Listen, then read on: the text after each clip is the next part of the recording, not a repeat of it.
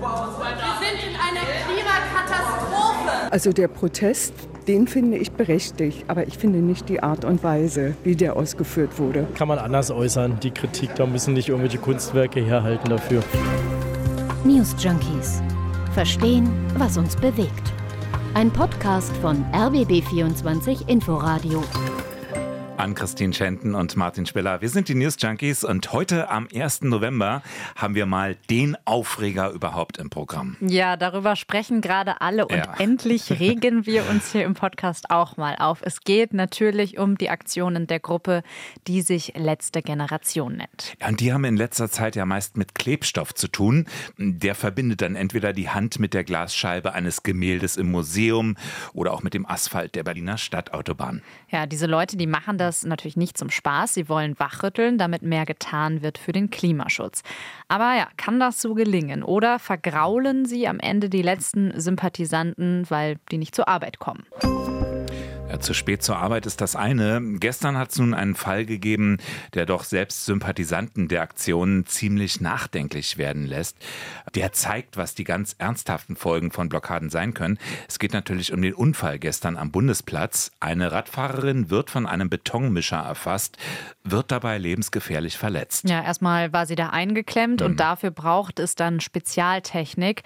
Ähm, dazu mal Rolf Erbe von der Berliner Feuerwehr. Unsere Spezialtechnik stand leider auf der Autobahn im Stau. Durch eine Demonstration war die Autobahn blockiert und unsere Einsatzkräfte, die speziell für solche äh, Unfälle da sind, um schnell und effektiv zu retten, die kamen hier ziemlich spät. Ja, also als Rolf Erbe da gesprochen hat, war die Frau dann auch schon befreit. Jetzt ist das Entsetzen natürlich groß. Die Gewerkschaft der Polizei, die sagt, spätestens jetzt sollte man sich vom Märchen des harmlosen Protestes verabschieden. Zitat, wer Verkehrswege blockiert, nimmt auch bewusst in Kauf, dass Menschen in Not länger auf Hilfe von Polizei und Feuerwehr warten müssen. Bei den Guerilla-Aktionen im Zeichen des Klimas, da werde fahrlässig mit der Gesundheit der Bevölkerung gespielt. Ja, aber auch bei den Leuten, die das durchgeführt haben, diese Blockaden, ist das Entsetzen groß. Denn sie würden bei ihren Straßenblockaden eigentlich sorgfältig auf das Einhalten von Rettungsgassen achten. Dennoch könne man eben nicht ausschließen, dass die Verspätung des Rettungswagens auf einen von ihnen verursachten Stau zurückzuführen sei. Man hoffe inständig, heißt es weiter, dass sich der Gesundheitszustand der verletzten Radfahrerin dadurch nicht verschlimmert hat. Hm. Die Frage ist, ob nicht absehbar war, dass so etwas irgendwann doch mal passiert. Ne? Ja, das hat ja immer so ein bisschen geschwelt im Hintergrund. Es sind wohl auch schon mal Feuerwehrautos nicht so gut durchgekommen. Andererseits muss man sagen, dass mit der Rettungsgasse, das funktioniert natürlich auch ohne Blockade oft nicht. Hm. Ne? Also im Berliner Stadtverkehr ist es oft einfach ein allgemeines Problem.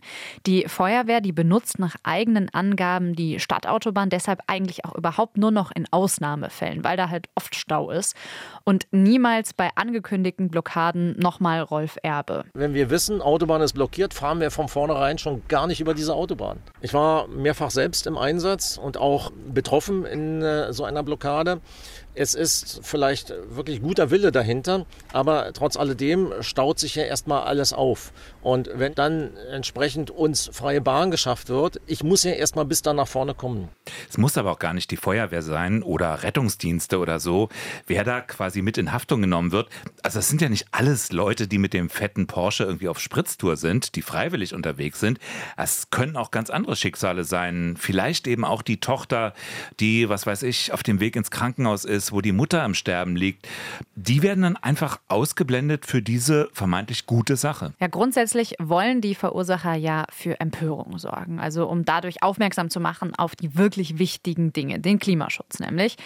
Und das Motto ist dann einfach, was ist eigentlich so ein bisschen Kartoffelbrei, wenn wir jetzt über diese Museumsaktionen sprechen, mhm. die wird noch nicht erwähnt, aber gibt es ja auch. Also was ist ein bisschen Kartoffelbrei gegen die Zerstörung des Planeten? Ja, kann man anmaßend finden, wie übrigens auch diesen Namen, letzte Generation. Ja, aber weil die Lage eben so sei, könne man keine Rücksicht nehmen.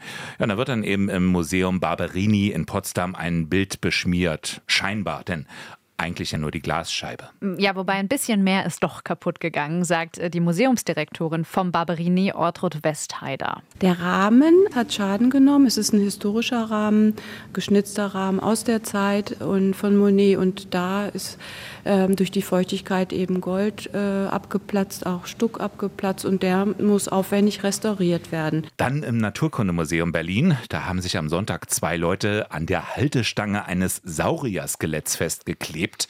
Beide wurden von der Polizei in Gewahrsam genommen. Hier zumindest ist dem Dino nichts passiert. Ah ja, und dann auch noch am Sonntag, da hat eine Frau in der alten Nationalgalerie ein ja, wichtiges Gemälde mit Kunstblut beschmiert und sich anschließend selbst daneben an die Wand geklebt. Inzwischen sitzt diese Frau wohl in Untersuchungshaft. Beide übrigens, also auch die mit dem Saurier, die waren wohl eher so Trittbrettfahrerinnen. Ähm, es wird wohl nicht davon ausgegangen, dass sie tatsächlich zur Gruppe Letzte Generation gehören. International gab es weitere Fälle. Tomatensoße auf Van Gogh mhm. in London. Museen sind in Sorge um ihre Schätze und das Verständnis bei den Besuchern, das hält sich auch in Grenzen. Ich habe Verständnis für das Anliegen, aber kein Verständnis dafür, dass man sich deshalb am Kulturerbe der Menschheit vergreift. Also ich glaube, das ist einfach das falsche Ziel. Es ist einfach total eine unnötige Aktion und das bringt überhaupt nichts. Also die sind sowas von bekloppt, tut mir leid. Etwas sachlicher formuliert äh, ist der Kultursenator Klaus Lederer in Berlin. Äh, mit unverantwortlichem Handeln kann man kein verantwortliches politisches Handeln einfordern. Ja, und dann die Frage nach der Kausalität. Äh, viele stellen die Frage aller Fragen, was hat das Festkleben an Gemälden zu tun mit dem Klimaschutz? Hilft es dem Klima, wenn man Brei auf Kunstwerke wirft? Dafür schauen wir uns mal oder hören uns mal am besten an, was die Aktivisten da selber sagen. Und zwar während äh, sie im Barberini waren. Menschen hungern, Menschen frieren, Menschen sterben. Wir sind in einer Klimakatastrophe. Und alles, wovor ihr Angst habt, sind Tomatensuppe oder Kartoffelbrei in einem Gemälde. Also der Klimawandel ist schlimm und das ist eben diese Katastrophe, vor der wir wirklich Angst haben müssen und nicht das Bild, was mit Kartoffelbrei beworfen wird. Hm, also da soll man jetzt irgendwie drüber nachdenken und da muss man wohl auch darauf kommen, dass es das ziemlicher Quatsch ist. Aber für Aufregung gesorgt hat es, ob die Aktion in Barberini oder auf der A100 regelmäßig. Ich habe ähm, zu Recherchezwecken sozusagen mal ein bisschen Schlagzeilen aus der Bildzeitung nachgelesen. Ähm, Null Toleranz für die Klimaguerilla, Klimakaoten kleben sich an BMW fest, Autofahrer zerren Klimakleber von der Straße. Das zielt wohl auf den Applaus, so nach dem Motto richtig so. Und auch im Netz ähm, Terroristen einfach kleben lassen äh, oder sogar mit einem, was weiß ich, wie viel Tonner das, drüber fahren. Das hat jemand geschrieben, drüber fahren. Immer wieder. Okay, also was man auf jeden Fall feststellen kann, ich glaube, dass sich Menschen auf die Straße kleben, das sorgt für sehr viel mehr Ärger, als dass Leute Gemälde mit Soße bewerfen, also mhm. die Aggressivität in den Formulierungen. Und es ist ja auch tatsächlich so, dass das, was wir da jetzt eben gehört haben, sich auch schon auf der Straße entladen hat. Also es gab schon mehrere Fälle, wo die Autofahrer handgreiflich geworden sind und versucht haben, zum Beispiel die Protestierenden wegzutragen. Was natürlich auch gar nicht geht. Ne? Also diese Form von ist ja nichts anderes als Selbstjustiz. Nee, also äh, ne, es ist ja, ich will es gar nicht aussprechen, aber man kann sich denken, was irgendwie so das Schlimmste ist, wenn ein Auto vor einem Aktivisten steht. Hm. Andererseits steht natürlich jetzt auch der Senat unter Druck, da allmählich irgendwas mal zu tun nach all den Monaten. Genau, und da ist halt die Frage, ob der Staat überhaupt mehr tun kann, als alle zwei Tage diese Person wegzutragen und ja, hm. darauf zu warten, dass irgendwann diese Proteste abebben. Es gibt ja noch aus der CDU zum Beispiel Forderungen bei angekündigten Blockaden, was sie ja meistens aber nicht sind, die Leute präventiv dann in Gewahrsam zu nehmen, sodass die gar nicht erst blockieren können. Hm. Aber nach Totlaufen jedenfalls äh, klingt es auch nicht gerade, wenn man Carla Hinrichs hört, Sprecherin der sogenannten letzten Generation. Wir werden weitermachen. Wir lassen uns nicht davon abhalten, dass sie uns länger einsperren. Wir lassen uns nicht davon abhalten, dass die Repressionen steigen. Wir werden weitermachen, wir werden weiter die A100 zum Ort des zivilen Widerstands machen, wir werden weiter auch in anderen Städten blockieren und stören, denn wir können es uns einfach nicht leisten, so weiterzumachen, wie es gerade ist. Das ist aber für mich so ein bisschen die Frage, wo wollen Sie eigentlich hin? Wo sollen die Proteste hinführen? Also mal davon ausgehend, dass das ja doch intelligente Menschen sind, die sich da festkleben, was ist deren Ziel? Die, können, die werden ja nicht glauben, dass die Bundesregierung irgendwann sagt, okay, wir machen doch ein Tempolimit wegen euch. Oder Franziska Giffey sagt, ja, Berlin wird autofrei. Wird wohl eher nicht passieren. Aber was soll das dann, außer dass sie eben Sympathien verspielen? Na, vielleicht haben sie am Ende doch die Hoffnung, dass sich wirklich was verändert. Zumindest sagt eine andere Sprecherin der Gruppe, die heißt Amy von Balen. Und die sagt sowas und die fordert nichts weniger als die Lösung der Klimakrise. Wir werden so schnell erstmal nicht verschwinden, solange es nicht eine Lösung aus dieser Krise heraus gibt.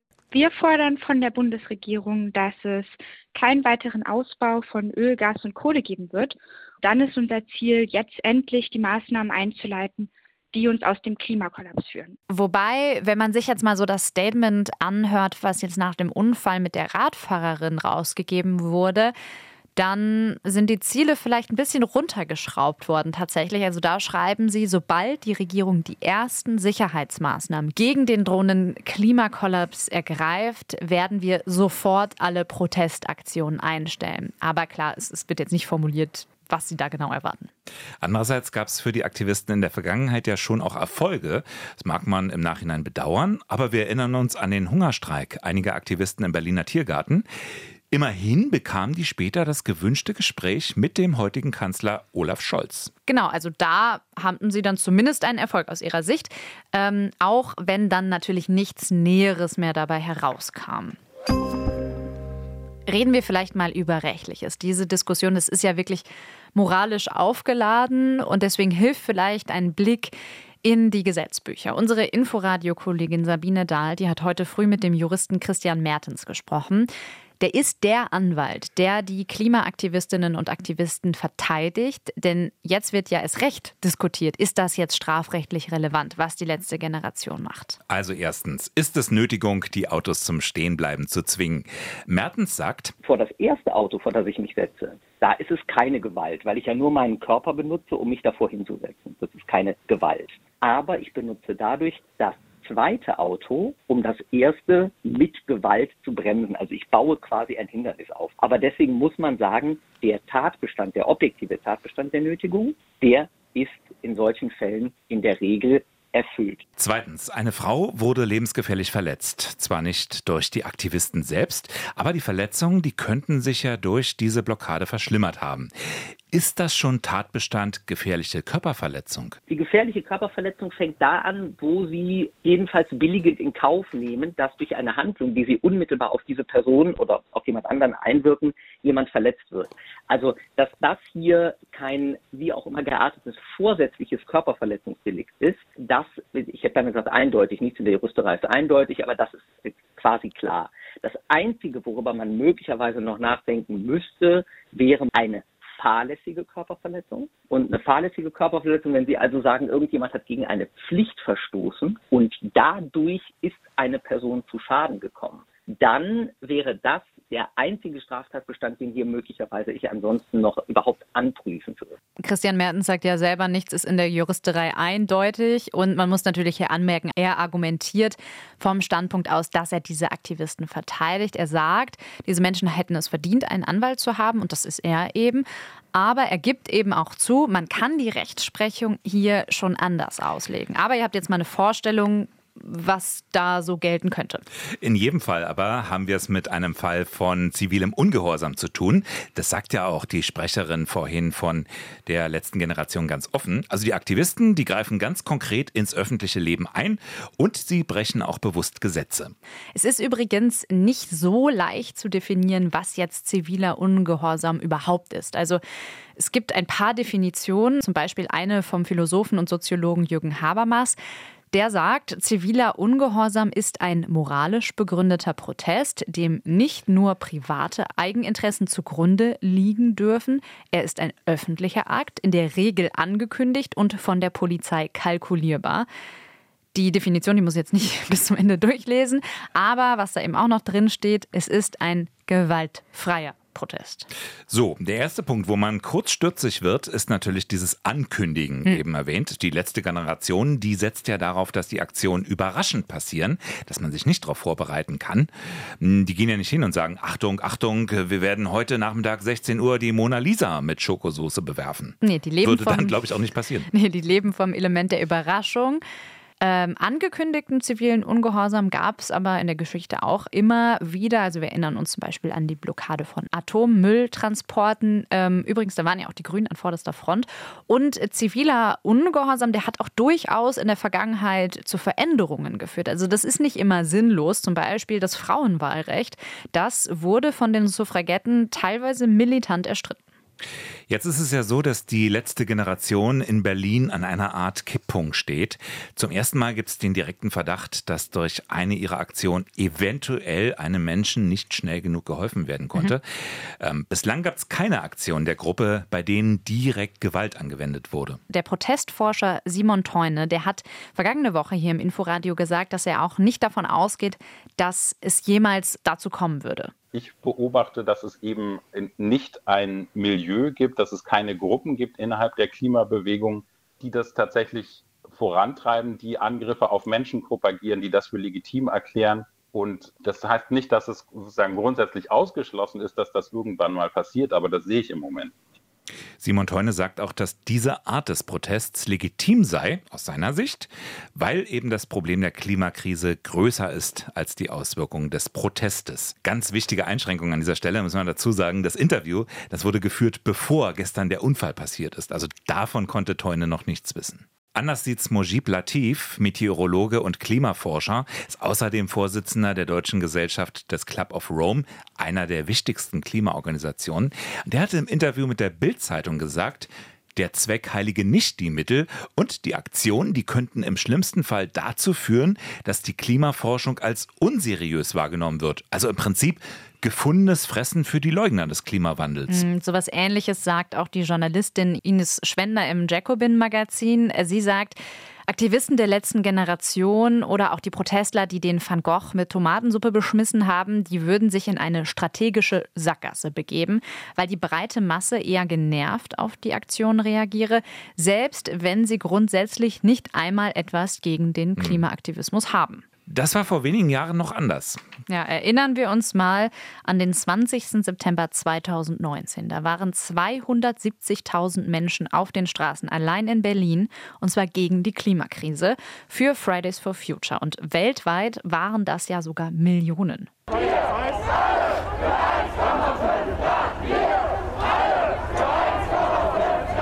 an der Spitze Greta Thunberg, Luisa Neubauer. Damals lag plötzlich sowas ja wie Zuversicht in der Luft. Ne? Also vielleicht bekommen wir das doch noch hin. Also jetzt, wo wir alle zusammenstehen, vielleicht wird das jetzt anders. Der Protest, den wir jetzt sehen, der sagt viel darüber aus, wie es allgemein um die Klimabewegung steht. Ausgerechnet jetzt, wo über die Bewegung hinaus doch eine relativ klare Mehrheit in der Bevölkerung eingesehen hat, es muss etwas passieren. Das mit der Erderwärmung, das geht ja nicht so weiter. Mm, in den Reihen von Fridays for Future, dann nimmt man gerade auch viel Frustration wahr. Also mhm. es finden natürlich immer wieder kleinere Demonstrationen statt, aber neben all diesen akuten Krisen wie Krieg und Energiemangel, die wir gerade einfach haben, ist die Klimakrise, glaube ich, für die breite Masse relativ weit weg und nicht so greifbar, obwohl das Problem ja nicht kleiner geworden ist. Eher im Gegenteil. Also wir hatten ja jetzt sogar Sommer, wo wir das mal gespürt haben. Und daher setzt jetzt trotzdem eine Splittergruppe eben auf andere Mittel. Und die sagt auch nochmal, warum. Und das sehen wir ja auch, dass es trotz dieser Proteste, wo wirklich eine Million Menschen auf der Straße waren, nicht zu den Entscheidungen gekommen ist, die wir eigentlich brauchen. Und deswegen glaube ich, braucht es den zivilen Widerstand. Ist natürlich nicht so, dass jetzt gar nichts passiert ist seit Fridays for Future. Hat sich ja auch politisch einiges verändert. Also die Grünen zum Beispiel, die sitzen in der Regierung. Es gibt das Urteil des Bundesverfassungsgerichtes, das für Generationengerechtigkeit in puncto Klimaschutz sorgen soll. Auf der anderen Seite gab es erst diese Woche wieder ernsthafte Hinweise darauf, dass die Menschheit das 1,5 Grad Ziel schon in den nächsten zehn Jahren weit verfehlen wird. Also die Aufgaben sind auch nicht kleiner geworden. Nee, also überspitzt kann man sagen, wir sitzen immer noch in dem brennenden Haus, von dem Greta Thunberg ja mal gesprochen hat. Aber nicht nur die Klimakrise sorgt eben für das Feuer, sondern wir sind gerade dabei, noch ganz hm. viele andere Krisen gleichzeitig zu löschen und damit eigentlich auch schon überfordert. Aber würdest du sagen, dass Protest, wie ihn jetzt die letzte Generation macht, dass der deshalb legitim ist? Hm, also ich bin der Meinung, dass ziviler Ungehorsam an sich eine nachvollziehbare ja, und auch manchmal notwendige Protestform ist. Ich glaube aber auch, äh, dass die Klimabewegung sich jetzt mal langsam fragen muss, also gerade die letzte Generation, ob sie mit ihren Aktionen gerade denn wirklich die richtigen Menschen erreichen. Also man muss dafür nicht in Kauf nehmen, dass Rettungswagen nicht durchkommen oder Menschen verletzt werden. Ich fand es ganz spannend, was Luisa Neubauer in einem äh, noch gar nicht so alten Interview mit äh, dem Spiegel gesagt hat. Sie sagt, wir müssen an die ran, die die Projekte finanzieren, also die klimaschädlichen Projekte. Und ja, das sind eben nicht die Lkw-Fahrer auf der A100.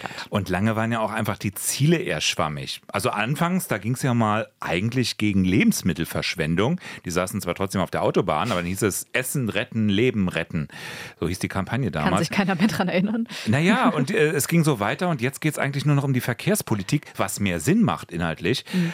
Aber man hat so das Gefühl, irgendwann geht es bei denen nur noch um die krasse Aktion an sich, um Aufmerksamkeit eben. Wenn es die letzte Generation wirklich ernst meint, dann müsste eben auch was daran gelegen sein, keine Sympathien zu verspielen, sondern sich eben neu zu organisieren, zu überlegen, wie können wir diesen Klimaprotest wieder effizient gestalten. Ein bisschen müssen wir dann natürlich auch entgegenkommen und sagen, klar muss Protest auch mal nerven und stören, aber er darf eben keine Grenzen unschuldiger überschreiten. Und ja, das ist jetzt eben passiert. Wobei man sich wohl trotzdem weniger Sorgen machen muss über eine zunehmende Gewalt der Aktivisten. Mhm. Also einige hatten ja in den vergangenen Tagen und Wochen immer daran erinnert, auch die Studentenbewegung der 60er, die hatte sich ja irgendwann erledigt, aber zurück blieb eben ein harter Kern und äh, der nannte sich dann irgendwann RAF.